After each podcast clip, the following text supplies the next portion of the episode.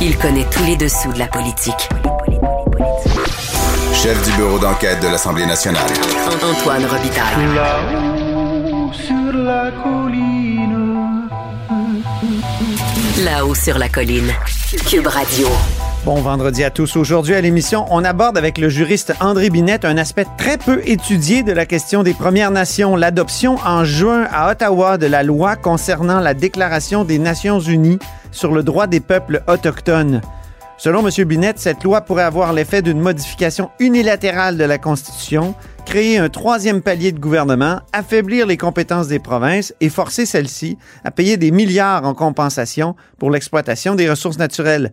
Tous les vendredis, un de nos vadrouilleurs nous propose à tour de rôle sa revue de la semaine. Aujourd'hui, c'est au tour de Patrick Belrose. Alors bonjour Patrick Belrose. Bonjour Antoine. Correspondant parlementaire à l'Assemblée nationale pour le Journal de Québec et le Journal de Montréal.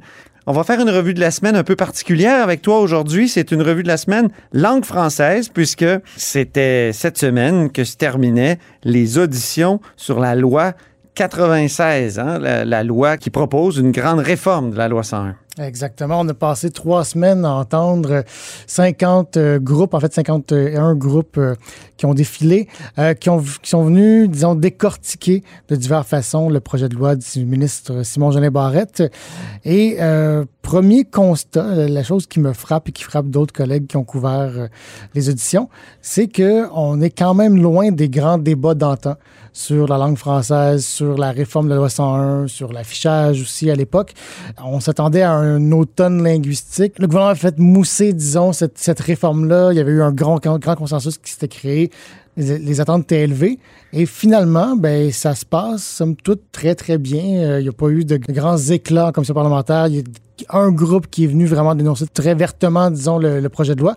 Mais pour le reste, la plupart sont venus euh, faire part de certaines critiques importantes. On va, on va revenir en détail, mais ça n'a pas mené, disons, au grand débat qu'on a connu dans les années 80. Au grand déchirement, hein, c'est ça. Il y a eu des débats parce qu'on a quand même senti que la communauté anglophone euh, était craintive.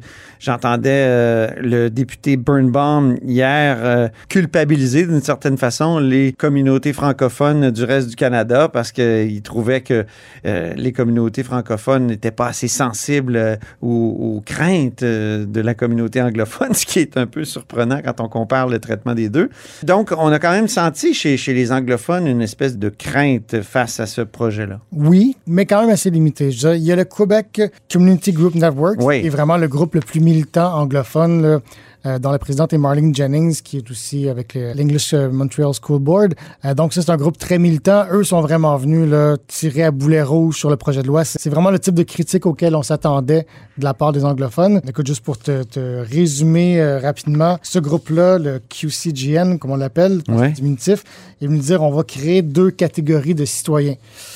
C'est très, très, très fort. Là. Il y avait des, des, passages qui ressemblaient beaucoup à l'apartheid ou à, disons, à la ségrégation aux États-Unis. à une autre époque, leur mémoire était vraiment... Là, allait plus très, gratiné. Allait très loin. Euh, grosso modo, euh, ces critiques-là, c'est parce qu'on dit, ben, écoutez, il y a euh, certains anglophones, donc les nouveaux arrivants principalement, qui n'auront pas le droit d'aller à l'école anglaise et ont, vu qu'on va contingenter les cégeps en anglais, ben, ils ne pourront pas directement choisir d'aller au cégep en anglais s'ils le souhaitent. Ils avaient aussi des craintes sur l'accès aux services de santé. Le ministre leur a dit, écoutez, pas question de l'interdire, mais c'était les craintes mises de l'avant par euh, Madame Jennings. Et donc, fondamentalement, disons, la, la, la grande question, le grand débat entre Simon-Jeanin Barrette, le ministre, et Madame Jennings, c'était de dire ben, qui est un anglophone? Mhm. Québec mm -hmm. veut dire, ben, écoutez, nous, on va limiter au strict minimum, donc à la minorité historique du Québec, en disant, ben, vous gardez vos droits, il n'y a rien qui change. Euh, donc, les gens qui peuvent aller au, à l'école primaire et secondaire en anglais, ben, ces gens-là vont garder tous leurs droits. Par contre, ce qu'on veut, ce que le gouvernement veut, c'est intégrer les nouveaux arrivants. Et là, donc, ben, il n'y a pas de passe-droit pour euh, les nouveaux arrivants. Vous allez vers la société francophone. Mm -hmm.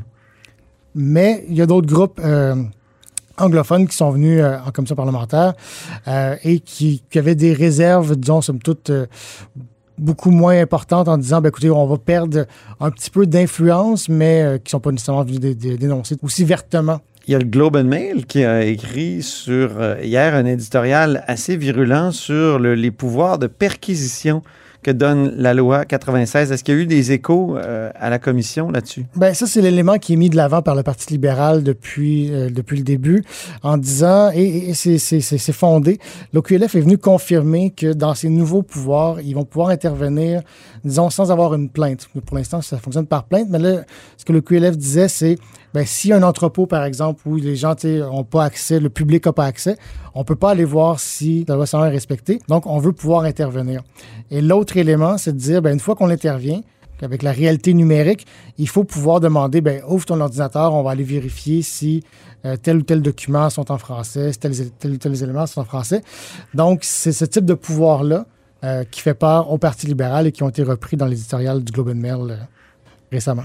Donc, on peut s'attendre peut-être euh, lorsqu'il y aura l'étude article par article qu'on qu'on modifie ou qu'on tente de faire modifier ces pouvoirs-là. Ben, tenter définitivement, ça c'est sûr et certain. Est-ce que le ministre Jean Barrette va reculer sur une de ces mesures-là qui est quand même parmi les plus costauds. Là, on va faire- je vais en parler de d'autres mesures tantôt, mais Oui. c'est parmi les mesures les plus costaudes, disons, des, des pouvoirs qu'on donne à la QLF plutôt que de dire ben, on va fonctionner seulement par plainte. Parlons-en justement de- des mesures costaudes que tu as évoquées. Ben, il y, a- surtout la- l'application de la clause dérogatoire sur l'ensemble du projet de loi, qui est la grande critique que les intervenants sont venus faire euh, à M. Jolin Barrette. M. Jolin Barrette n'a toujours pas réussi à expliquer pourquoi il doit protéger d'emblée l'ensemble du projet de loi. Il y a le président de la Commission des droits de la personne qui est venu euh, cette semaine et qui disait, ben, écoutez, si vous voulez euh, protéger des éléments pour éviter que les tribunaux viennent charcuter euh, votre projet de loi, comme c'était le cas avec la loi 101 à l'époque, euh, ben, c'est légitime, vous avez le droit de le faire, mais vous devez nous dire quels sont ces éléments pour qu'on puisse en débattre comme société et qu'on puisse dire, ben, écoutez, oui, euh, vous avez raison, vous n'avez pas raison, peu importe, mais qu'on le sache et qu'on en, débatte.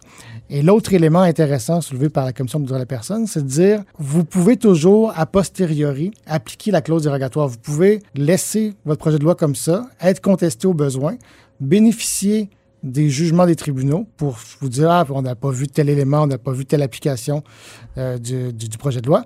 Et par la suite, si vous n'êtes pas d'accord, dire ben, nous, on maintient quand même cet élément-là en imposant la clause dérogatoire. Donc, ça, c'est le, grand élément, je dirais, que M. Jean Barrette n'a pas encore réussi à expliquer et qui a quand même des conséquences importantes parce que le gouvernement a beau dire ben, ça va éviter de charcuter la loi, mais d'un autre point de vue, ça empêche aux citoyens affectés de pouvoir contester en fonction de droits fondamentaux. Mhm. Ça fait penser à la clause dérogatoire ou à la disposition de dérogation ou à la disposition de souveraineté parlementaire, comme l'appelle désormais Simon Jean Barrette, que René Lévesque avait inscrite dans toutes les lois du Québec après le rapatriement en disant euh, le cadre canadien changé sans notre volonté, euh, imposé. Donc, on semble, euh, du côté de la CAQ, vouloir revenir à cet esprit-là. Ben, D'autant plus qu'on a imposé la clause dérogatoire aussi au projet de loi 21 sur, les, euh, sur la laïcité, sur les signes religieux. Donc, on semble dire, ben, écoutez, la Charte des droits et libertés canadienne nuit à la nation québécoise, nuit à l'avenir du français et des valeurs québécoises, et là je fais des guillemets, euh, identifiées par M. Legault, donc la culture, la laïcité et, la langue. Euh, par contre, on a posé la question directement à M. Jolin Barrette hier et il a dit non, non, c'est pas, pas ma vision, c'est pas ma vision.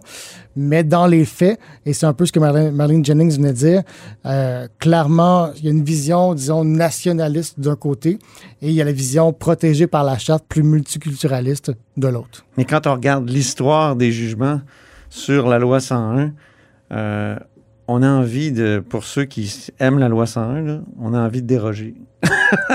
Parce qu'il y a eu toutes sortes d'argumentations de la part des tribunaux, de juges qui sont nommés unilatéralement par Ottawa, qu'on pense euh, finalement au jugement Ford, où on donne la liberté d'expression commerciale euh, tous les commerces. Ou par exemple, dans un jugement plus récent, jugement sur la loi 104, qui bouchait une espèce de petite passerelle pour permettre d'envoyer ses enfants à l'école anglaise, les juges, dans leur grande sagesse, ont déterminé que on pouvait démontrer qu'un enfant a un parcours authentique vers l'anglais. Donc, il paraît qu'il y a tout un étage au euh, ministère de l'Éducation qui étudie les parcours pour déterminer si tel ou tel enfant a un parcours effectivement authentique. Beaucoup de jugements un peu alambiqués, disons.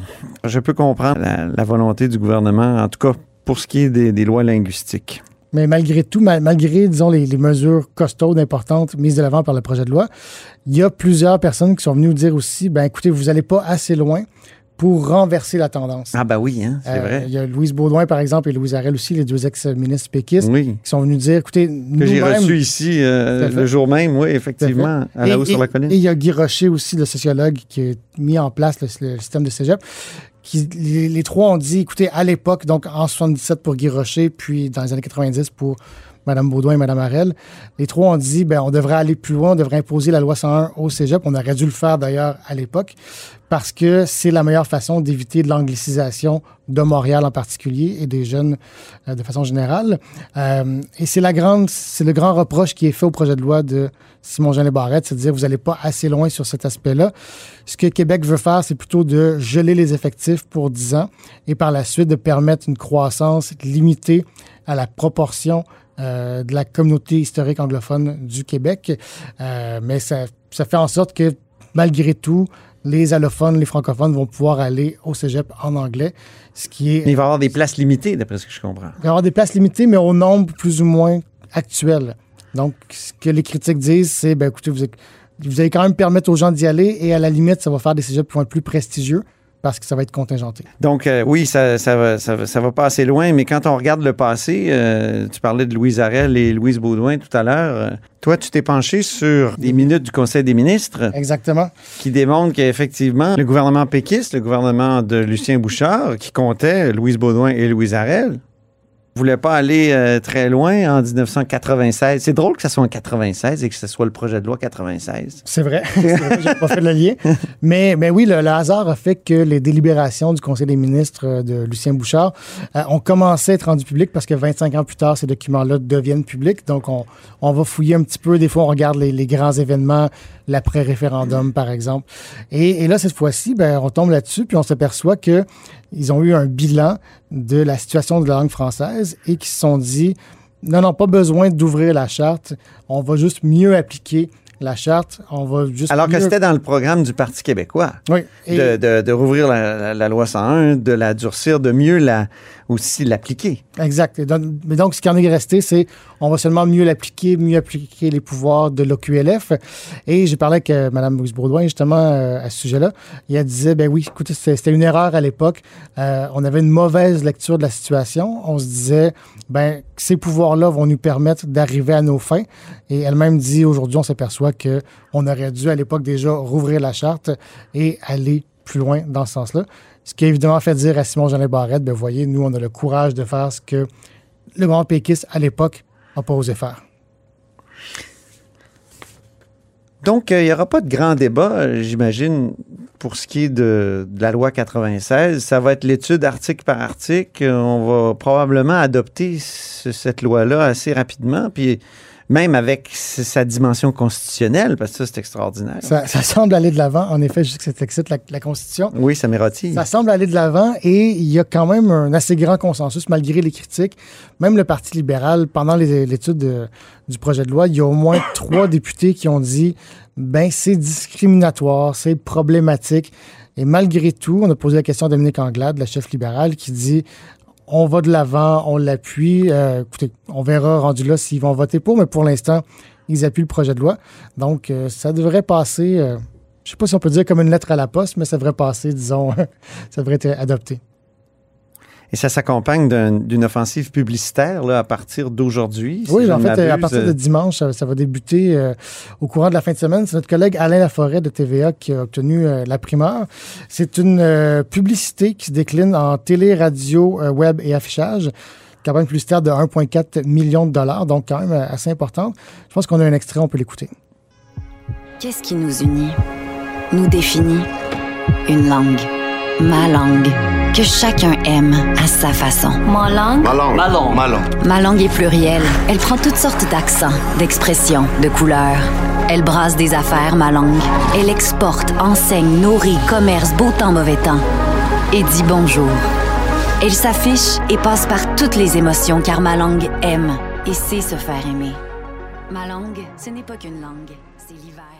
Ça, a mis sur la fierté de la langue. hein? Mais oui, c'est ça qui est, intéressant parce que là, bon, évidemment, les auditeurs n'ont pas pu voir les images. on parle de langue, mais quand on voit les images, un petit peu quand on écoute le texte aussi, on comprend que c'est vraiment la fierté qu'on qu'on veut raviver chez les Québécois et on sait que c'est un thème qui est cher euh, au gouvernement Legault. Euh, je vous fais une petite, euh, petite liste un petit peu des images de qu'on voit. Euh, Oui. On peut voir, par exemple, bon, le, le cirque qui rappelle le Cirque du Soleil, même si pas identifié comme tel. Euh, J'aime Hydro avec Christine Beaulieu, Xavier Dolan à Cannes, Gilles Villeneuve, Céline Dion, Gilles Vigneault, des grands premiers ministres comme Jean Lesage, René Lévesque, Robert Bourassa. Évidemment, les barrages d'Hydro-Québec, qui est comme la grande réalisation de toute, euh, de toute une époque. Donc, on sent qu'on veut miser là-dessus. Et honnêtement, c'est assez habile. Quand on la regarde, il y a une petite émotion de, de fierté. Il y a la Ah musique, évidemment, là, qui, qui, qui l'accompagne. Euh, Pour qui a la fibre, euh, oui, ça, ça, fait, ça fait vibrer. donc, on, on voit que ben, le gouvernement va de l'avant avec ces- cette, cette idée-là toujours de, de fierté nationale, de, de raviver la fierté. Et euh, ben, on se rappellera aussi qu'on est à un an des, des élections. Donc, euh, sans dire qu'il y a un côté électoraliste, pas ce que je dis, mais on voit qu'on va dans ce, ce creuset-là, disons, à un an euh, des élections. On, on met la table sur ces éléments-là qui sont chers à la CAQ. Merci beaucoup, Patrick Belrose, C'est plaisir. correspondant parlementaire à l'Assemblée nationale pour le Journal de Québec et le Journal de Montréal.